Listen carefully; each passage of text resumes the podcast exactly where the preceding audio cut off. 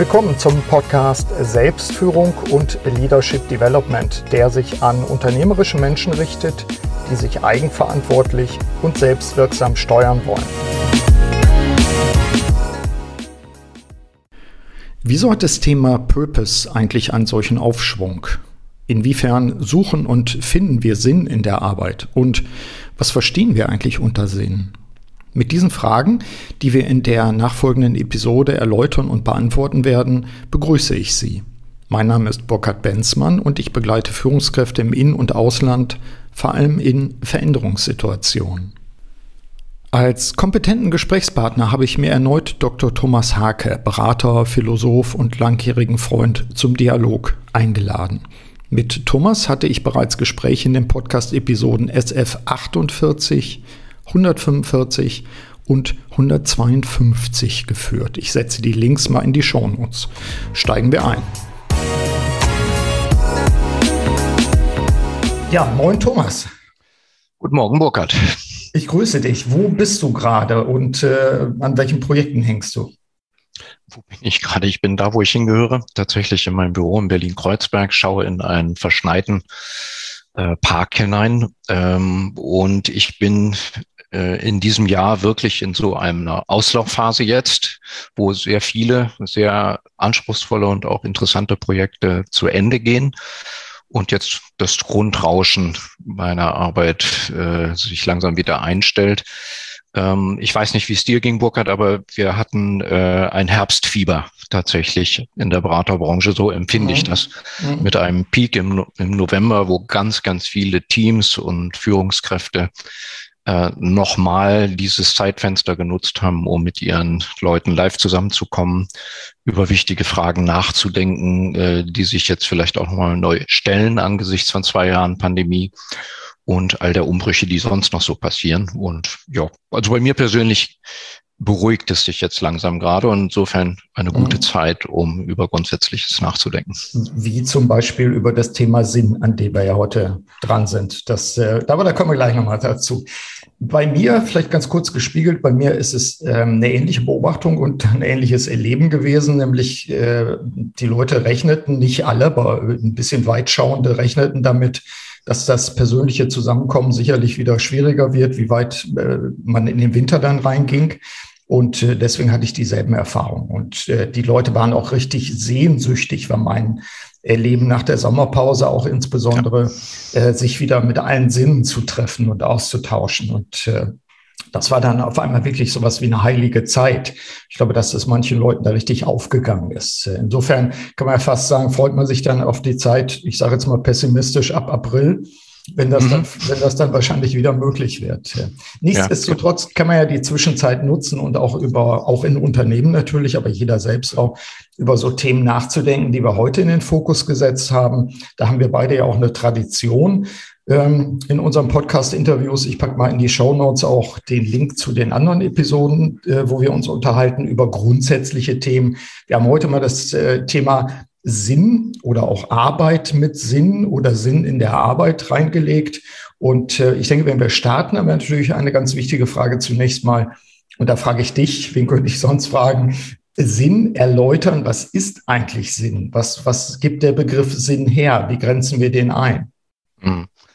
Ja, und das ist genau das Wagnis, wenn man darüber anfängt zu sprechen, dass man äh, sich auf extrem schlüpfriges Gelände begibt. Ähm, schon in der Philosophie ist der Sinn äh, als Begriff eigentlich verbrannt und es benutzt ihn niemand. Ähm, ich, weil er einfach so schillernd ist und so vieldeutig mhm. und äh, eine Projektionsfläche für alles Mögliche. Ähm, das geht vom linguistischen Sinn, äh, der einfach nur im, im englischen Meaning äh, auch heißt, ganz, ganz äh, aufschlussreich.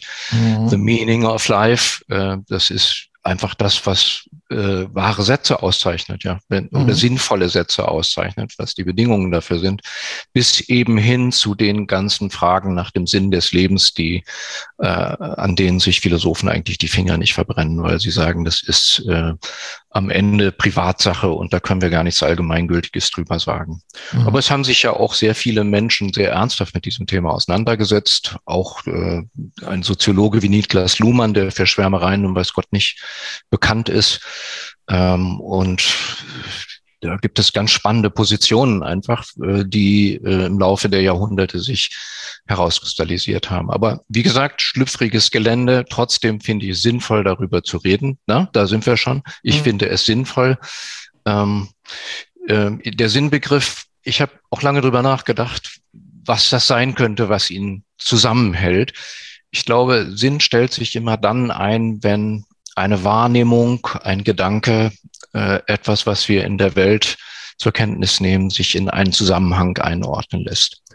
Und äh, die Brücke zur Sprache kommt dadurch zustande, dass dann auch sinnvolle Sätze darüber äh, möglich werden. Und Luhmann würde sogar sagen, das ist die Voraussetzung, dass wir sprechen, dass wir Sprache haben, die Unterscheidungen in der Welt einführt das ist die Brille, die wir auf der Nase haben. Insofern können wir überhaupt gar nicht anders, als sinnvoll über die Welt zu sprechen. Jeder Satz, den wir sprechen, stellt Sinn her. Also das ist das Medium, in dem wir uns bewegen. Und äh, wenn man darüber redet, etwas sei sinnlos, ist das eigentlich schon wieder eine sinnvolle Aussage. Und wie ähm, stellst du es ähm, äh, zu Unsinn mal in Beziehung? Ja, das ist eine sehr spannende Frage. Ähm, können wir die Welt überhaupt als etwas ansehen und die anderen Menschen und uns selbst in dieser Welt ohne Sinnunterstellung zu machen? Mhm. Und ich tendiere zu der Antwort, nein, das können wir nicht. Das können wir tatsächlich nicht. Ähm, auch wenn wir, wie gesagt, etwas als sinnlos ansehen, haben wir damit eine sinnvolle Aussage getroffen. Ähm, wir müssten uns sozusagen selbst wegdenken. Mhm. Und das ist eine bekannte Denkfigur aus der Erkenntnistheorie eben auch. Ähm, kann man die Dinge an sich selbst betrachten? Mhm. Wenn wir es könnten, mal angenommen, wenn wir es könnten, müssten wir wahrscheinlich sofort sagen, die Dinge an sich sind absolut sinnlos. Mhm. Sie sind einfach nur da. Mhm.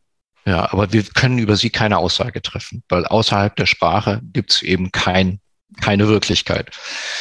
Und daran hat sich die Philosophie des, des 20. Jahrhunderts intensiv abgearbeitet mit Leuten wie Heidegger und Wittgenstein und, und, und. Ne? Bei Heidegger ist das der Bewandtniszusammenhang. Der kann punktuell zerreißen und dann sieht man durch so einen kleinen Spalt mal die Sinnlosigkeit der Welt. Und dann ist man sofort so erschrocken, dass man wieder zurückkehrt. Es verschlägt einem dann auch die Sprache. Mhm. Aber jetzt an der Stelle auch, auch im Kontext, sage ich mal, von, von Führung, äh, über den wir auch sprechen werden. Ähm, ist es Sinn etwas, was zu entdecken ist oder ist Sinn etwas, was zu geben ist? Also du könntest ja sagen, wenn, wenn, die, wenn die Welt sozusagen gegebenenfalls per se keinen Sinn hätte, einfach mal spekulativ angenommen, ja. dann ja. würde ich der Welt einen Sinn geben und damit hätte sie einen Sinn. Das ist aber ein aktiver Akt. Oder wenn ich sage, es mhm. gilt, den, den Schleier zur Seite, den Vorhang zur Seite zu schieben mhm. ähm, und dahinter ist ein Sinn, den es zu entdecken gilt, mhm. wäre das eine ganz andere Betrachtung. Eine, ja. Also ich weiß nicht mal, welche tröstlicher ist. Das hängt, glaube ich, am eigenen Mindset. Ja. Ähm, aber ich, ich kann ja beide, mindestens die beiden Denkansätze auch nehmen. Absolut. Ich würde jetzt genau da auch eine Unterscheidung einführen und sagen, wir haben jetzt gerade eben sehr fundamental über das, über die Frage des Sinns der Welt gesprochen.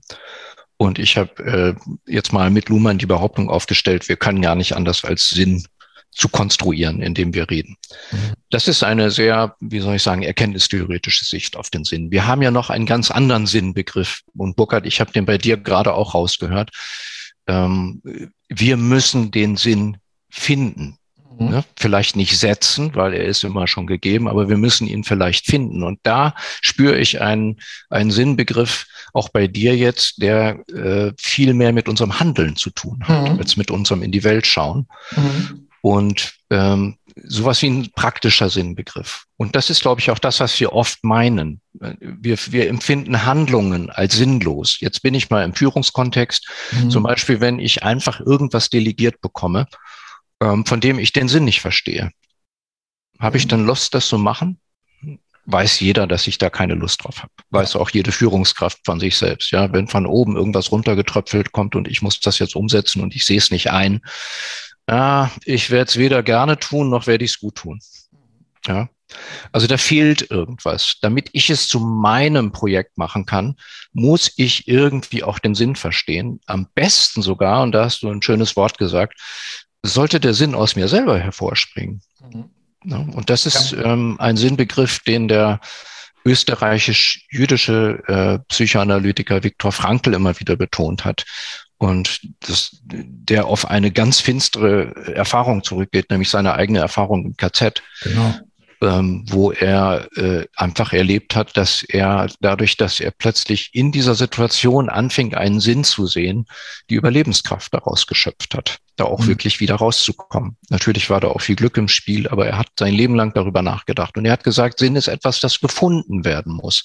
Da draußen äh, gibt es für mich vielleicht Aufgaben und ich muss sie aber entdecken die kann ich mir nicht vorsetzen lassen. Da kann ich jemand vorbeikommen und sagen, hier, zack, das ist deine Aufgabe, mach mal und jetzt ist es sinnvoll für dich.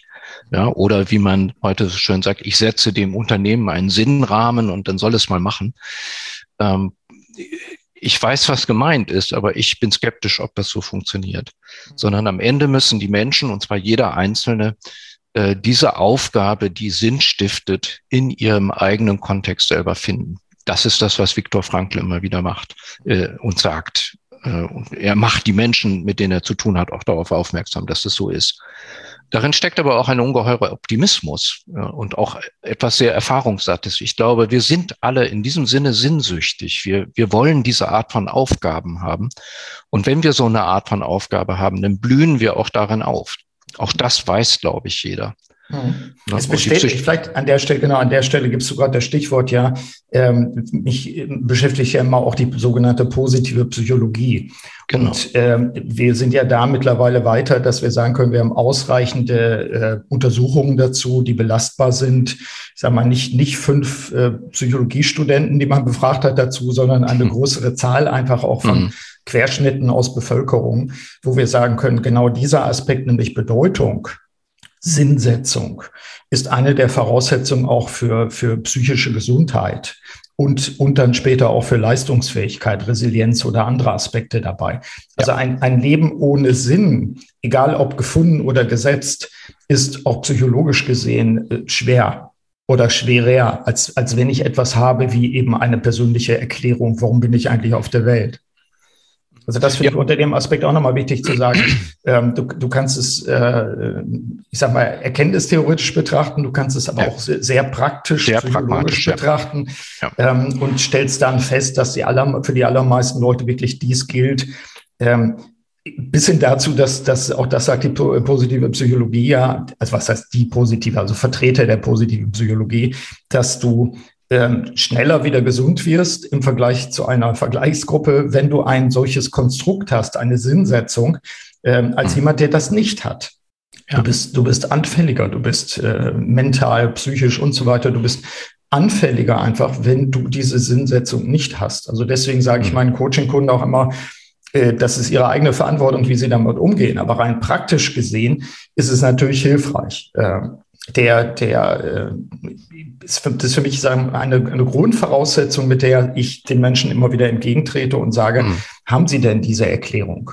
Und äh, wenn nicht, dann rege ich an, darüber nachzudenken, um dieses Fundament auch zu haben oder wiederzufinden. Wir kommen nachher nochmal drauf, was man eigentlich tun kann, wenn man seinen Sinn verloren hat und wie man gegebenenfalls dem auf die, auf die Sprünge kommt. Aber wir sind ja immer noch dabei, diesen Begriff Sinn ähm, zu betrachten. Und wenn ich dich richtig verstehe, ist ja auch ein Plädoyer gerade in deiner Herleitung zu sagen, äh, lass uns das Ganze auch durchaus praktisch anschauen. Ja, na, ich meine, wenn ich den Luhmann mal ernst nehme, dann könnte ich sagen, den Rest können wir aus dich beruhen lassen, weil wir mhm. bewegen uns eben in einem sinnstiftenden Medium. Das nennt man Kommunikation und ein Satz schließt dann den anderen an und wir sind alle da miteinander vernetzt, virtuell und reell. Mhm. Und äh, da, da stellt sich per se unaufhörlich Sinn her. Die Frage ist natürlich immer, was, äh, wie können wir als, als, als ganze Gesellschaft damit gerade umgehen, wie sich diese Art der Sinnstiftungen äh, umkrempelt. Da haben wir ein anderes Mal schon drüber gesprochen. Äh, das ist äh, aber wirklich auch eine Frage, die man jetzt hier auf sich beruhen lassen kann, weil wir sind jetzt an diesem individuell äh, pragmatischen Sinnbegriff angelangt, den Viktor Frankl im Blick hat. Und der, finde ich, ist hochgradig relevant dafür, wie Menschen äh, mit sich selber umgehen, wie sie mit anderen umgehen und auch wie sie äh, ja letztlich glücklich sein können im Leben, mhm. weil das hat auch damit eine Menge zu tun. Ja. Ähm, und Erfüllung ist dann so ein Begriff, der in der Ratgeberliteratur auftaucht oder mhm. in der, in der, der Kalenderblattliteratur. Ähm, ich will ein erfülltes Leben führen. Darin ist auch nichts schlecht. Ich möchte äh, Projekte haben, die mir Freude machen, die mich befruchten, bei denen ich wirklich blühen kann, wo ich in der Aufgabe aufgehen kann. Ja, und ich denke, da ist ein anderer Sinnbegriff im Spiel, äh, der eben auch für die Führungspraxis sehr, sehr relevant ist. Ein guter, guter, eine gute Brücke finde ich auch zum, zum Thema. Ich spreche ja gern auch, das wissen die Hörerinnen und Hörer längst, wenn ich sie nicht schon fast plage damit, äh, von dem Begriff Mission. Also Mission in meiner Definition als das, was den eigentlichen Grund bezeichnet, die Daseinserklärung oder auch den Zweck eines Individuums mit ja. zu fragen oder auch einer Organisation mit zu fragen, wie, warum bin ich eigentlich auf der Welt? Welchen Sinn und Zweck verbinde ich mit meinem Leben? Oder ja, äh, was ist jetzt meine Rolle im Universum sozusagen äh, bezüglich der Evolution, wenn man es übertrieben mal da, was heißt übertrieben? Und, und, und das verleiht kommt, meinem Handeln dann ja auch einen Grund, wenn ich so genau, will. Genau. Ja. Ich verleihe ihn oder ich, oder ich entdecke ihn. Das finde ich, das sind für das mich immer noch, immer noch, zwei Aspekte zu sagen. Du entdeckst ihn. Ähm, ich wüsste es nicht zu entscheiden. Ähm, ich, ich, ich kann das auch gerne auf sich beruhen lassen. Mhm. Ähm, ich, ist es etwas, was ich entdecken kann, was immer schon da mhm. ist, dass ich sage, ich habe eine Berufung zum Beispiel? Mhm. Oder ist es etwas, wo ich sage, vielleicht gibt es das, aber ich werde es nicht erkennen, aber ich werde, ich mhm. werde das finden, was meinen Indikatoren am nächsten kommt. Du weißt, mhm. ich habe ja ganz viele Interviews auch gemacht für meine Bücher immer und äh, ich habe eigentlich die, die zwei Gruppen gefunden von erfolgreichen Menschen. Also Erfolg im Sinne von, sie erreichen ihre eigenen Ziele. Ich habe die gefunden, die gesagt haben, also meine, meine Mission war mir immer klar. Ich wollte äh, mhm. etwas mit Autos machen. Also hat der Mann dann später das ESP erfunden. Oder äh, andere Leute haben sich der Musik verschrieben und sind dann Musikverlegerinnen geworden und wussten das irgendwie schon mit acht, neun, zehn. Es gibt aber die anderen, die Gelegenheitsfinder, äh, die gesagt haben, nee, das hatte ich eigentlich nie eine Klarheit. Und mit 18 wollte ich was völlig anderes als das, was ich mit 28 und mit 38 gemacht habe. Ähm, die gleichwohl aber jeweils ihre eigene Bedeutung dann gesetzt haben. Und äh, das sind natürlich so Aspekte, wo ich sage, offensichtlich gibt's beides. Es gibt das hm. Finden oder das vermeintliche Finden, wer will das unterscheiden, ähm, einer hm. Mission, die schon da ist, die gefunden werden will, eines, eines Sinns. Und es gibt das bewusste, ich weiß eigentlich auch nicht, was der Sinn ist, aber ich setze ihn. Und, und beides kann sehr praktisch sein. Hm. Ja, und beides ist ja läuft zusammen in der Suche nach der eigenen Bestimmung. Genau. Und, und, und dem ähm, Benennen dessen dann auch. Genau. Du hast eben ein schönes Wort gesagt, das Entdecken. Mhm. Und äh, nicht erst seit Heidegger äh, weiß man, dass auch ein Verdecken damit gedacht ist. Ja, also man muss ja nur in das Wort reinhören. Mhm. Was ist es denn eigentlich da, was unsere Bestimmung, also die Quelle unseres Sinns verdeckt? Und wogegen wir eigentlich auch in jedem Coaching wieder äh, mit unseren Klienten zusammen anarbeiten, sozusagen. Mhm. Es sind die Erwartungen von außen, es sind Zufälle, die mich irgendwo hingezogen haben, sicherlich auch aus Gründen, die mich aber möglicherweise weg von mir geführt haben. Mhm. Ich erlebe es gerade auf dem äh, Chef-Level, äh, oder wie man heute sagt, C-Level mhm. in Coachings immer wieder, dass äh, die Menschen dort darauf trainiert sind geradezu, sich immer zuzufragen, was sind die Erwartungen, die gerade an mich gestellt werden. Mhm. Wir, ne, ich, ich stelle manchmal ganz harmlose Fragen und dann gucken die mich argwöhnisch an und, und sagen, äh, äh, was wollen Sie jetzt von mir? Ich will gar nichts. Ich wollte einfach nur die Frage stellen. Ja. Und das sind so Momente, bei denen ich das merke. Ich merke es aber ansonsten auch einfach an der ganzen Denkungsart, ähm, dass man da wirklich drauf getrimmt ist, die Antennen aufzusperren, sich immer wieder zu überlegen, was glauben die anderen gerade von mir, äh, wie habe ich jetzt agiert, habe ich taktisch klug agiert, war das jetzt ein Fehler, den ich gerade gemacht habe, könnte das so und so angekommen sein. Und das sind, glaube ich, ähm, äh, soziale Kraftfelder, mhm. die einen von sich selber wegführen und die die eigene Bestimmung und das, worum es eigentlich wirklich, wirklich geht, immer wieder verdecken und verschütten und auch einfach diese Frei Freilegungsarbeiten notwendig machen, die wir tagtäglich tun, Burkhard ja, und ich. Der, also kann ich vollkommen unterschreiben und ich, mir ging gerade durch den Kopf ähm, der, der Begriff der, der KPIs, der Key Performance Indicators. Und wenn du jetzt Vorstand bist, und wir haben ja mit den Menschen einfach auch zu tun und unterstützen sie, begleiten sie, wenn du Vorstand bist oder Vorständin, dann hast du diese Key Performance Indicators, die du ja. vielleicht selber mit, mit formuliert hast. Ja. Und du kannst jedes, jedes Quartal kannst du dann erklären, im Zweifel deinem Aufsichtsrat, ob du diese mhm. Key Performance Indicators erreicht hast. Und manchmal ist das fern jeden Sinns, ähm, diese, diese Dinger dann zu erklären, äh, weil sie natürlich klar in der eigenen Logik gesehen eine bestimmte Notwendigkeit vielleicht darstellen. Mhm. So, woran will ich denn messen, ob ich erfolgreich bin? Aber ob das dann jeweils sinnvoll ist, ist dann wieder eine ganz andere Frage. Also insofern, ich bin bei dir dieses, die, die Frage nach dem Eigentlichen, was ist das Eigentliche? Diesen Begriff habe ich ja durch dich einfach auch sehr schätzen gelernt. Was ist das Eigentliche? Äh, diese Frage legen wir immer wieder an und, und äh, nerven damit auch unsere Klienten. Das ist wohl so. Ich halte es aber auch für notwendig, das zu tun, wie auch bei uns selbst das natürlich zu tun immer wieder. Was ist das Eigentliche? Absolut. ich kann mit Key Performance Indicators umgehen, alles gut. Ich will ja auch messen irgendwo, ob ich in einem mhm. bestimmten Bedeutungsraum bestimmte Dinge erreiche. Aber diese Verwechslung mit der Welt äh, ist, ist manchmal ein bisschen beunruhigend. Ja, ich möchte auch noch auf die äh, sehr beliebten Zielsysteme zu mhm. sprechen kommen. Also ne, ob sie nur mit Incentives hinterlegt sind oder nicht, mit Boni oder was auch immer.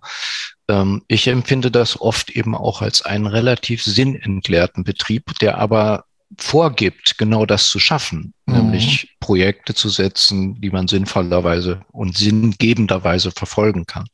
Ich erlebe es oft als einen relativ leerlaufenden Betrieb ähm, und bin mittlerweile fast der Meinung, ähm, auch diese Zielgespräche und die Jahresziele und das, ähm, denkt nochmal drüber nach, ob das wirklich alles so sinnvoll ist ähm, und ob es den Sinn stiftet, den es stiften soll. Ja, es macht Sachen messbar. Ja, es äh, schafft einen äußeren Rahmen. Ja, es ist gut, dass man drüber redet, aber das ist nicht das Ganze. Mhm. Ja, das, mhm. das Eigentliche, da sind, bin ich wieder, das ist ein sehr suggestives Wort. Ich nutze es eigentlich auch gar nicht so furchtbar gern, aber das Eigentliche wird dadurch nicht berührt. Ja, dadurch, dass ich mit meinem Chef einmal im Jahr über meine Ziele spreche, habe ich diese Ziele noch nicht als etwas Sinnstiftendes in mir da würde ich wirklich mit Viktor Frankl sagen, was wirklich meine Aufgabe ist in diesem Kontext hier, dieses Unternehmens, dieses Teams, das muss ich entdecken, das muss ich, das, das muss zu mir kommen. Ja. Und ähm, dann ist es vielleicht, wenn ich das jetzt mal weiterdenke, für die Führungskraft die Aufgabe, äh, Beobachtungen in dieses äh, individuelle System hineinzuspiegeln und äh, Futter zu geben für Unterscheidungen, die der Mensch dann selber vornimmt und sich damit sein eigenes Sinnsystem aufzubauen. Ja. Das hat auch viel mit diesem, mit dieser mysteriösen Kraft der Selbstorganisation zu tun, die ich Menschen wie Teams in höchstem Maße zuschreibe. Mhm. Ja, setze einen Rahmen, stelle Aufgaben in Aussicht und die Leute werden sich darauf stürzen, weil wir sind am Ende des Tages alle sinnsüchtig und bedürftig. Und wir wollen das. Wir wollen nichts mehr als genau das, in einer Aufgabe aufzugehen und zu blühen. Und wenn es immer nur fremde Sachen sind, die ich zu tun habe, die mit mir eigentlich nichts zu tun haben, die mich nicht angehen, die mich im Innersten nicht berühren, dann spiele ich das Spiel vielleicht mit. Ja, und es sind ja auch Rituale in Unternehmen. Aber es wird mich nicht wirklich ausrichten. Und es wird auch nicht mein Bestes zutage fördern. Ganz sicher nicht. Ich sehe, da bin ich bei dir, das sehe ich, das sehe ich auch. Ähm, ich glaube auch, dass es ein angeborenes äh, Wollen ist, in uns etwas Sinnvolles zu tun oder zumindest eben den Sinn in etwas zu erkennen. Beides, glaube ich. Ja. Ähm, und auch das mag jetzt ja. jeweilige Prägung und Erfahrungen haben, ob ich ja. gegebenenfalls mal ja. dem einen, mal dem anderen zuneige. Vielleicht ist es sogar in Phasen verschieden. Aber das ist ein aktiver Prozess, das sehe ich genauso. Und das ist etwas, glaube ich, was oft vergessen wird von Führungskräften, ähm, dass neben dem Tun, dem eigentlichen Tun des Gesetzten, wenn man so will, also keine Ahnung, erreiche ich meine Key Performance Indicators, habe ich die 54. Projektsitzung gemacht und so weiter, dass es daneben immer noch das gibt, was ich ja mit Selbstführung auch beschreibe, für dich selbst auch die Überprüfung zu haben und das daran werkeln sozusagen, wo hm. bin ich gerade auf dem Weg, Ergibt das einen Sinn, was ich tue? Wo sind die Abweichungen davon? Welche Indikatoren habe ich bei mir? Welche Sensoren habe ich in mir, dass ich merke, bin ich eigentlich auf dem richtigen Kurs an der richtigen Stelle? So, also, dass es eine, eine zusätzliche Arbeit ist. Ich glaube schon, dass es Arbeit ist im Sinne von, von fokussiertes Draufschauen, Abwägen, Alternativen bilden und so weiter. Wo bin ich jetzt gerade? Und ist das, entspricht das meinen Kriterien von Sinn?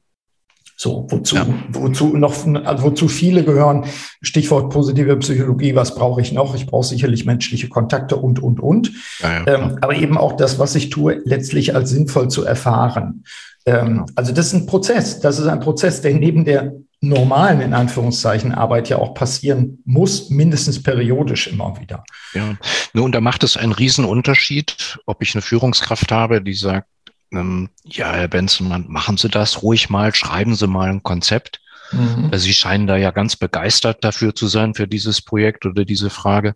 Oder ob ich jemanden habe als Führungskraft, das wäre jetzt mein Wunschbild, der sagt, oh, hier komme ich gerade mit einer Ressource in, in Berührung bei mhm. meinem Mitarbeiter oder meiner Mitarbeiterin, die habe ich so noch nicht erlebt. Mhm. Ja, und äh, wie groß kann ich den Rahmen gerade dafür machen? Wie groß kann ich das ziehen? Welche Rückmeldungen gebe ich auch? Sinn entsteht auch durch soziale Rückmeldungen, ja, mhm. ähm, und kann auch dadurch erstickt werden. Mhm. So, also das ist, man könnte fast sagen, das ist das Klümpchen Gold, auf das ich in, in, in Arbeitskontexten stoßen kann, wenn ich diese Art von intrinsischer Motivation, diesem sinngetriebenen äh, Vorangehen äh, entdecke, wenn ich ja. darauf stoße, wenn ich da das, dem begegne, das ist ein heiliger Moment eigentlich. Die Frage ist, wie gehe ich damit um? Trete genau. ich das hin?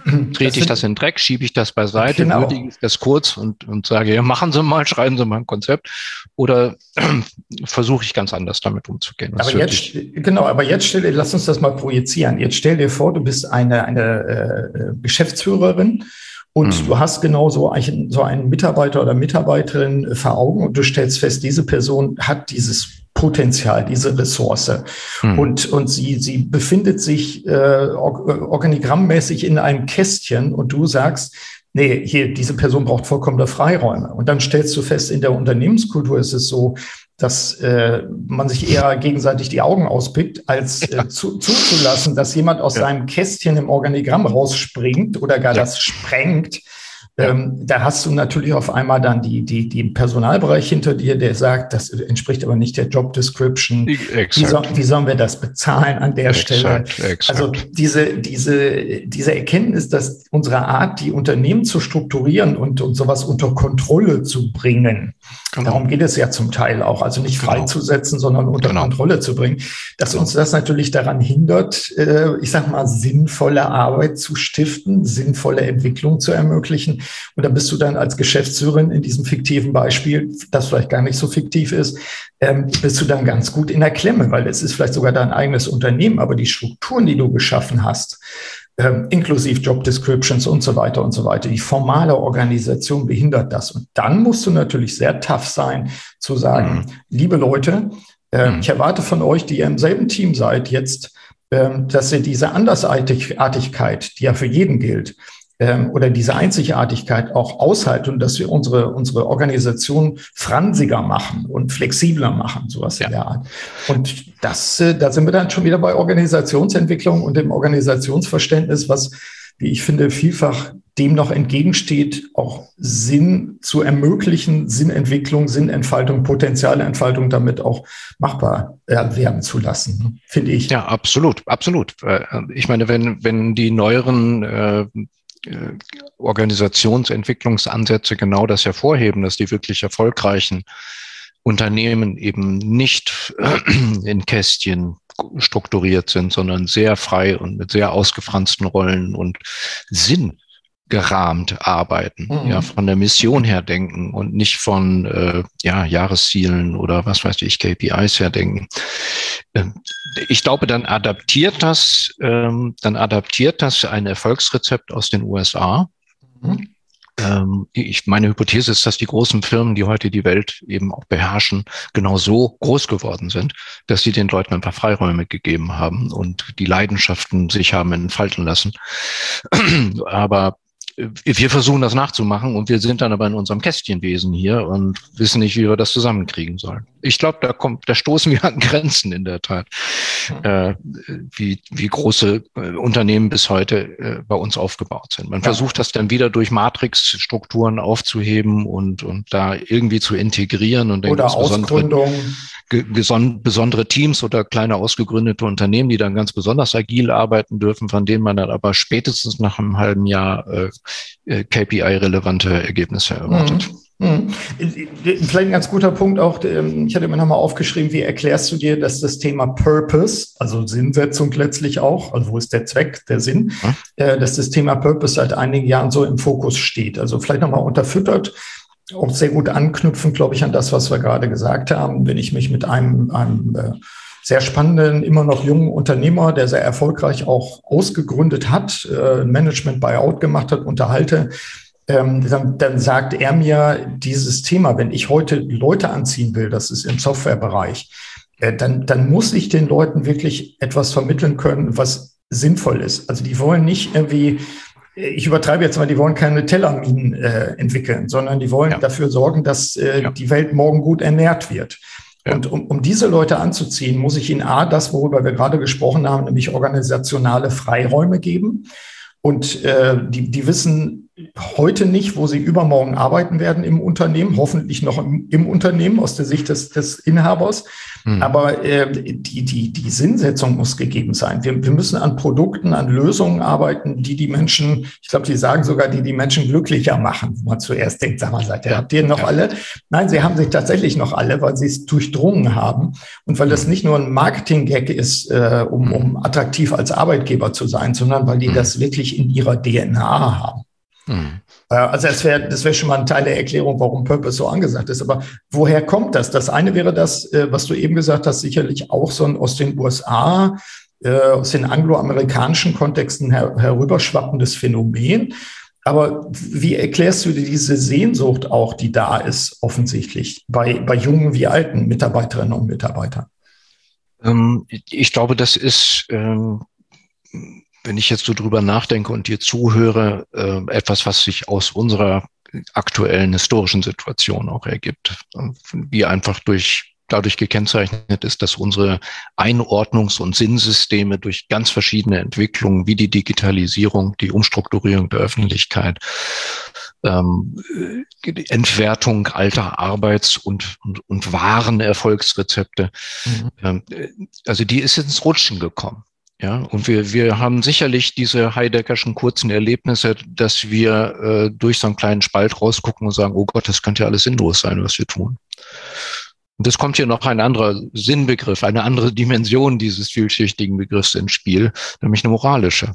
Mhm. Ähm, ne, wenn man mehr und mehr gespiegelt bekommt. Und du weißt, Booker, das ist ein großes Thema auch für mich mein ganzes Leben lang gewesen, dass wir vielleicht durch das, was wir einzeln in, in unseren Unternehmen oder in unseren Organisationen tun, ähm, dazu beitragen, dass das Ganze der Menschheit immer mehr äh, auf die schiefe Bahn gerät, dann mhm. ist das irgendwann auch ein Problem. Also mhm. wir, vielleicht haben immer mehr Menschen, das ist meine Hypothese, einfach auch verstanden, ähm, dass wir das so nicht weitermachen können und dass wir aufpassen müssen, was wir tun und dass, dass, dass wir unser Handeln, unser individuelles Handeln, da sage ich jetzt auch mal so als Unternehmen, auch auf das Ganze beziehen. Mhm ja. müssen und da einordnen müssen. Sinn entsteht durch Einordnung, habe ich ganz am Anfang gemacht. Einordnung in Zusammenhänge.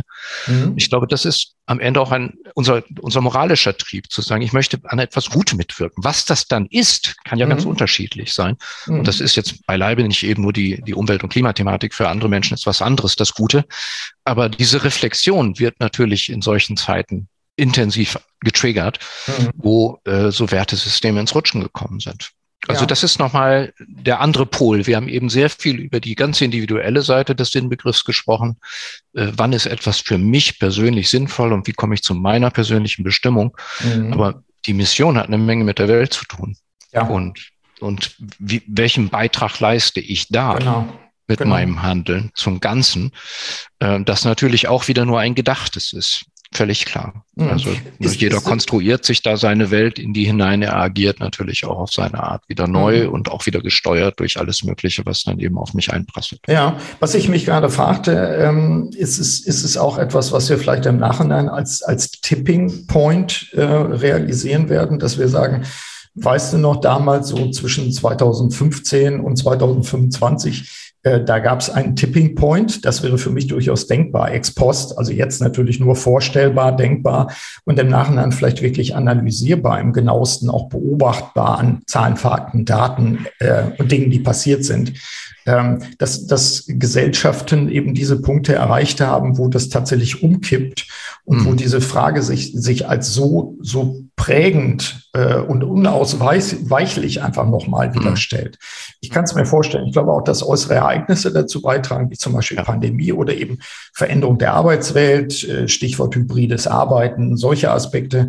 Ähm, mhm. und damit aber auch eben Sinn in Fragestellungen. Ähm, also Absolut. Äh, bis, bis hin dazu, ich sagte es äh, neulich in einem Coaching mit einem noch relativ jungen unternehmerischen Menschen, ähm, äh, gerade du bist ja in Berlin, gerade Berlin ist für mich dann so als jemand aus der Provinz dann gerne auch mal so ein Ort, wo den Leuten sich gegenseitig immer eingeredet wird, wie wichtig es ist, was sie tun, wenn sie in irgendeiner Agentur, keine Ahnung, irgendeine neue App einführen, um das Tracking der Konsumenten beim Klicken bei Amazon zu verfolgen. Ja, wo ich dann auch sage, Leute, ihr steht mit einem Bein immer im Prekariat, das solltet ihr ja. nicht vergessen.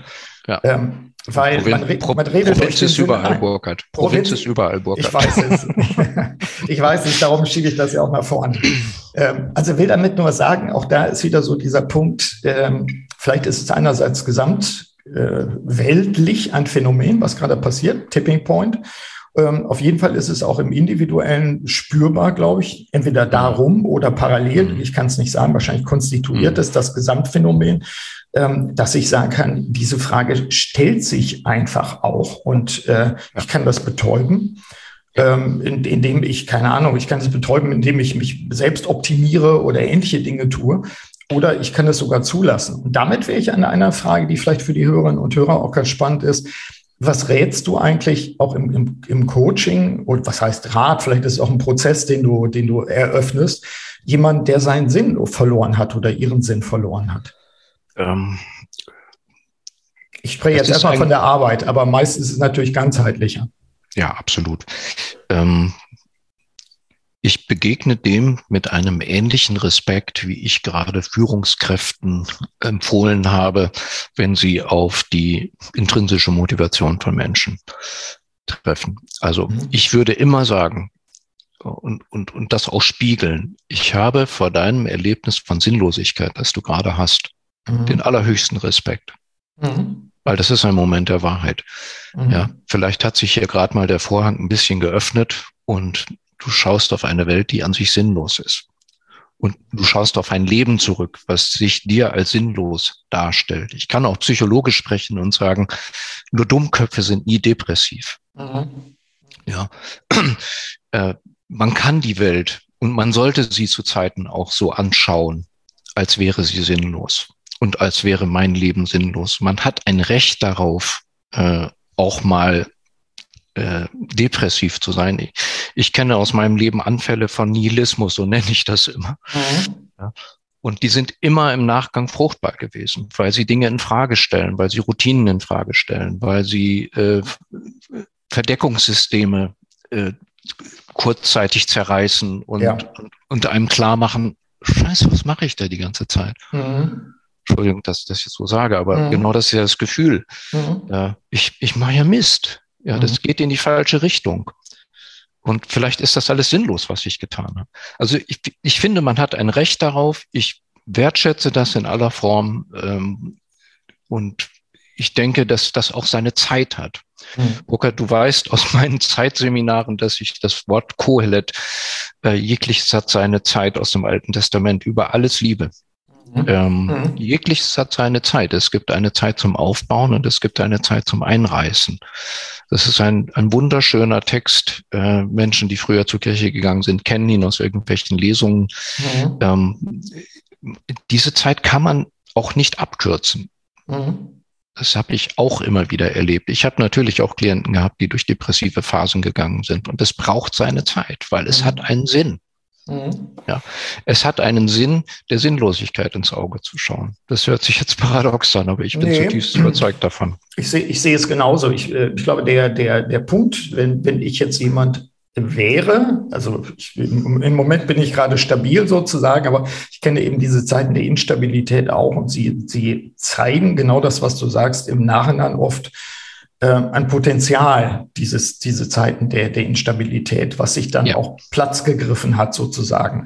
Ja. Ähm, ich glaube, ein wichtiger Punkt dabei ist, und das, das erlebe ich, das erlebst du, denke ich, auch im, im äh, Coaching, ist den Menschen dann diesen Raum zu geben, diese, diese, die, das Fundament äh, zu bieten, den, den soliden Grund zu bieten, wo man sagen kann, in dieser Zeit, wo wir jetzt gerade zusammenarbeiten, über einen längeren Zeitraum, ähm, ist es, wie du sagst, in Ordnung, dass wir darüber sprechen. Sie brauchen äh, mir gegenüber sich nicht darstellen. Das ist ja genau das, was, warum ich immer sage, der Coach coacht und die Führungskraft führt. Der Führungskraft gegenüber kann ich diese Blöße mir möglicherweise gar nicht geben, weil sie alle ja. Entscheidungen der Zukunft bewusst und unbewusst beeinflussen wird, wenn ich Schwäche zeige. Ja. Dem, dem Coach, der, der oder die das, das halten kann, solch eine Situation, äh, dieser Coach, dieser Mensch, männlich oder weiblich, sorgt ja für den Klienten dafür, dass dieser Raum da ist, dieser, dieser Freiraum, in dem genau sowas auch mal zugelassen werden kann. Ganz ich sehe genau. das auch so. Ich halte das für, äh, für eine ganz wichtige Aufgabe. Das ist ja auch meine Mission in, in der Welt, ähm, diese Räume zu bieten und auch, auch diesen, diesen, diesen Halt zu geben, wenn man so will die, die eigene Kraft finden müssen die Leute selber. Also äh, ich bin ein großer Feind von, von äh, Abhängigkeiten. Das sage ich auch allen Leuten. Wir können uns jederzeit voneinander verabschieden, jederzeit. Mhm. Ähm, und zwar beidseitig, wenn wir das Gefühl haben, es ist nicht mehr so, dass es richtig ist. Aber äh, diesen Raum zu bieten, ne? was, was raten wir jemand, der den Sinn verloren hat, in einem geschützten Raum einzutreten, mit, mit guter Unterstützung darüber nachzudenken und es auch ähm, loszulassen, freizulassen, anzusehen, ähm, damit es sich überhaupt zeigen kann an der Stelle. Und das hört sich jetzt ne, dem auch das Unheimliche zu nehmen. Ganz genau. Und das hört sich jetzt fast vielleicht ein bisschen vermessen an, aber wenn ich auf die 20 Jahre Coaching zurückblicke, die ich jetzt mache, dann habe ich auch Situationen gehabt mit Menschen, die auch ihre Selbstachtung oder ihren Respekt vor sich selbst in diesen Phasen nicht mehr hatten. Die mhm. konnten, die hatten keinen Kontakt mehr dazu. Mhm. Und dann habe ich immer gefühlt, okay, das übernehme ich jetzt mal gerade. Mhm. Ja, ich weiß, dass du ein guter bist oder eine mhm. gute bist. Mhm. Und lass den anderen das spüren und gib ihm damit dann vielleicht auch Kraft. Ich sag mal, ich nehme dann die Selbstliebe mal eben zu mir rüber. Und sage, ich übernehme das jetzt mal für eine gewisse Zeit und danach gebe ich sie dann auch wieder zurück. das ist jetzt sehr vermessen, aber ich habe das äh, teilweise auch äh, Jahre später von äh, Klienten gehört, dass sie sagten, das war ungeheuer wertvoll, dass ich mhm. wusste, da gibt es einen, der glaubt an mich. Mhm. Ich konnte das damals nicht. Aber ich glaube, das ist, das ist ja eine der Voraussetzungen, warum ich auch glaube, dass man, dass äh, man zum Coaching-Dasein, äh, Coach-Dasein auch berufen sein muss. Ähm, es muss ja irgendwie extrem von innen kommen. Es ist ja gar nicht so sehr eine Frage von Techniken, Methoden und so weiter, wie in anderen, wie in anderen Berufen natürlich auch, sondern es ist, glaube ich, ganz wesentlich darin, und das ist auch, auch ein Teil äh, der Antwort auf die Frage, was raten wir jemand, der den Sinn verloren hat, ähm, dieses dem Menschen zugewandt sein. Also ich glaube, wenn ich nicht so eine grundsätzliche Menschenliebe hätte, könnte ich nicht das Coaching machen. Aber das ist auch gleichzeitig die Voraussetzung, ich sage es jetzt mal auf Englisch, pain in the ass zu sein, wenn jemand seine eigenen Vorsätze nicht einhält und dem das immer wieder zurückzuspiegeln und zu sagen, wir sind hier nicht bei Rent a Friend, sondern ich bin Ihr Coach und äh, ich erzähle Ihnen jetzt einfach mal, wie sich das für mich gerade anhört. Und das hört sich gerade an wie richtiger Bullshit. Und mhm. das kriegen die dann auch zurück. Aber ich glaube, die Plattform ist einfach da, dass man sagt, äh, wir sind Menschen in diesem Universum, wir sind verknüpft miteinander, wir sind auch füreinander da. Und wir sind jeweils auch mal die Steigbügelhalter füreinander, wenn jemand auch in die nächste Phase seines Lebens eintritt. Ich glaube, das passt dann da ganz gut zu. Also insofern, was raten wir? Ich glaube, einer der Aspekte ist, ähm, diese Räume zu geben, dieses, diesen Vertrauensrahmen auch zu bilden, zumindest von unserer Seite das anzubieten, damit so etwas zum Vorschein kommen kann und damit es aber auch händelbar bleibt, ne, damit es nicht, würde, nicht ja. unheimlich wird. Ja, ich würde jetzt nochmal den Bogen ganz zurückschlagen auf den Anfang. Ich, ich bin ja eingestiegen mit Luhmann und seinem Sinnbegriff und dass wir eigentlich äh, dadurch, dass wir sprachlich verfasst sind, Unterscheidungen ständig treffen zwischen früher, jetzt, äh, Thema, Nicht-Thema, äh, wir und die anderen, mhm. dass, dass, dass wir dadurch in einem Medium namens Sinn uns immer schon bewegen. Ich glaube, das ist etwas, was ähm, eben uns Menschen auch eingeboren ist, dass wir die Dinge, die wir nicht verstehen, die uns sinnlos erscheinen, dadurch lebbar machen, dass wir sie in unsere Selbsterzählung integrieren. Mhm. Und äh, insofern ihnen einen Sinn verleihen. Also sie reinholen in die Sprache, und auch das ist ja das, was passiert im guten Freundschaftsgespräch, genauso wie in einem Coaching oder im Gespräch zwischen Ehegatten oder äh, mit den Kindern oder wie auch immer, was überhaupt in Gesprächen passiert, dass man die Dinge hineinholt in das Sinnsystem, mhm. die einen verstören, die einen irritieren, die einen entwurzeln. Äh, und in dem Moment passiert etwas sehr Tröstliches. Mhm. Ähm, und da inklinieren dann diese Aspekte des Sinnbegriffs, glaube ich. Ne? Wir, wir können uns hinter unsere Sprache einfach nicht, nicht zurückdenken, ja. aus ihr rausdenken. Es ja. ist ein ganz ehrenwerter Versuch, das zu tun äh, philosophisch aller Ehren wert, äh, aber wahrscheinlich was für Sonderlinge. Wir ganz normalen Menschen, wir sind einfach so da drin aufgehoben und äh, so darauf angewiesen, auf dieses sinnstiftende Medium, dass das immer eine gute Idee ist. Ne? Mhm. Rede drüber.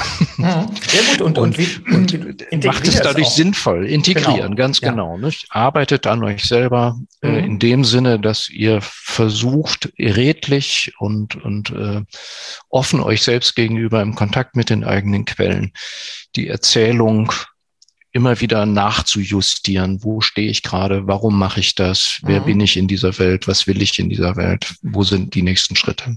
Ja, finde ich gut. Finde ich auch eine super, super äh, Abrundung unseres Gesprächs. Ähm, ich, ich, sehe immer in den Download-Zahlen, dass das auch geschätzt wird, dass, äh, wenn wir solche Dinge auch mal aufarbeiten und dann auch anbieten im Sinne von, das, das kann in Resonanz gehen bei den Hörerinnen und Hörern. Ähm, was steht bei dir, vielleicht nochmal ganz, ganz praktisch in den Alltag und in das Hier und Jetzt zurückkommt, was steht bei dir noch in den nächsten Wochen an? Wie schließt du das Jahr ab?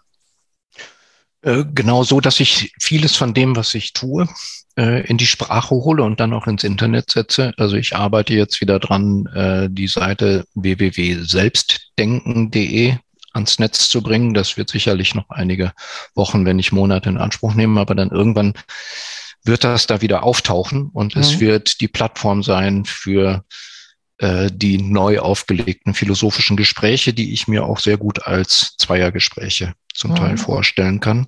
Mhm. Ähm, für alle die Menschen, für alle die nachdenklichen Existenzen, äh, in welchen Jobs auch immer, die äh, ja von dem, was wir heute besprochen haben, äh, irgendwie sich ansprechen lassen, die mhm. angesprochen sind von einem grundsätzlichen Nachdenken über sich und ihre Mission. Mhm. Das ist dann eben vielleicht auch kein Coaching mehr. Das ist was anderes. Ja. Aber wie es heißt, ist am Ende egal. Äh, ja. Und das zweite ist, dass ich auch äh, meine aktuelle Hake Consult Webseite gerade überarbeite und erweitere um die tatsächlichen Formate und Angebote.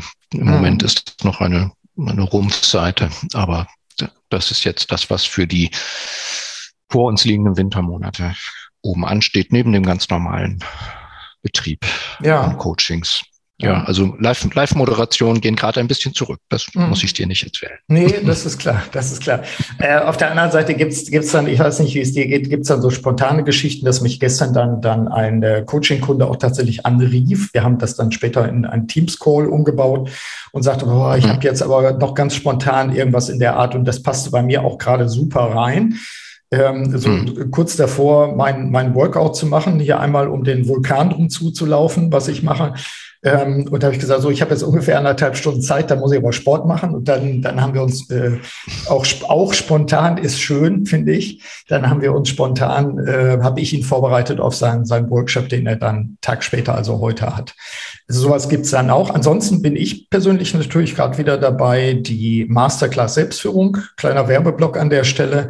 2022 ähm, jetzt zu starten. Die startet ja immer schon im, im Dezember mit den Vorbereitungsarbeiten der Teilnehmerinnen und Teilnehmer.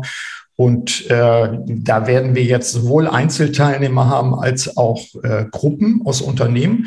Das ist für mich auch nochmal spannend, weil damit das Format nochmal ein bisschen äh, ergänzt wird auch. Ne? Also ich habe ein Unternehmen, da gibt es eine ein paar Handvoll von Teilnehmern ähm, und ich habe Einzelteilnehmer wieder. Und äh, das, das, da passe ich das Konzept auch gerade ein bisschen an und ergänze es nochmal um ein paar Videoeinheiten und solche Geschichten. Also insofern, das ist gut. Und ja. äh, ich trete mir auch in den Hintern. Ähm, ich will ja endlich von meinem aktuellen Buch, wo ja so seit zwei, drei Monaten die dritte Auflage ist, auf dem Markt ist, von dem will ich dann endlich jetzt auch die englische Version im Frühjahr auf dem Tisch haben. Die ist auch fertig, aber ich pack noch so ein bisschen Finishing Touches da dran, damit das dann auch wirklich äh, richtig gut ist. Das brauche ich für meine englischsprachigen Kunden auch. Also insofern stressfrei, würde ich sagen, sind die nächsten Wochen einigermaßen. Und äh, hier auf Lanzarote ist es ja sowieso immer ganz angenehm. Das passt. Ja, ja und ansonsten geht's mir so wie allen. Ich freue mich jetzt schon auf die Live-Wiederbegegnung mit all den Teams, ja. mit denen ich immer wieder mal die Ehre hatte, zusammenzuarbeiten, weil das habe ich jetzt trotz allen Stresses als ungeheuer belebend und wertvoll erfahren, mit den Teilnehmern zusammen live in einem Raum zu sitzen, trotz aller Vorsichtsmaßnahmen und Regeln und äh, auch den Unterschied nochmal ganz deutlich gespürt ja. äh, dazu, dass man so etwas online macht, trotz Breakout-Rooms und sonstiger Schnickschnack-Geschichten. Ist alles gut und schön, aber es ersetzt nicht dieses Zusammensein. Und darauf freue ich mich, dass das dann hoffentlich im, spätestens im April wieder losgeht. Ja. Und dass wir dann äh, die, diese Dynamik auch wieder spüren dürfen. Ja, bin ich bei dir. Thomas, dir erstmal ganz herzlichen Dank fürs Gespräch, mal wieder. Und äh, einfach eine feine, besinnliche Zeit auch. Danke, wünsche ich dir auch, Burkhard. Soweit mein Update-Interview mit Thomas Hake. Als häufige Hörerinnen und Hörer kennen Sie die nachfolgenden Hinweise natürlich schon. Nämlich, wenn Sie sich vertiefen mit dem Thema Selbstführung auseinandersetzen wollen, empfehle ich Ihnen mein aktuelles Buch Wirksam Handeln durch Selbstführung, das, wie eben die meisten schon wissen, in der dritten erweiterten Auflage jetzt erschienen ist. Und wenn Sie das Thema der Eigenführung richtig intensiv angehen wollen, dann sollten Sie an der digitalen Masterclass Selbstführung teilnehmen, für die Sie sich jetzt anmelden können. Gehen Sie dazu einfach auf die Infoseite zur Masterclass. Ich packe den Link in die Show Notes oder starten Sie auf meiner Internetseite ld21.de.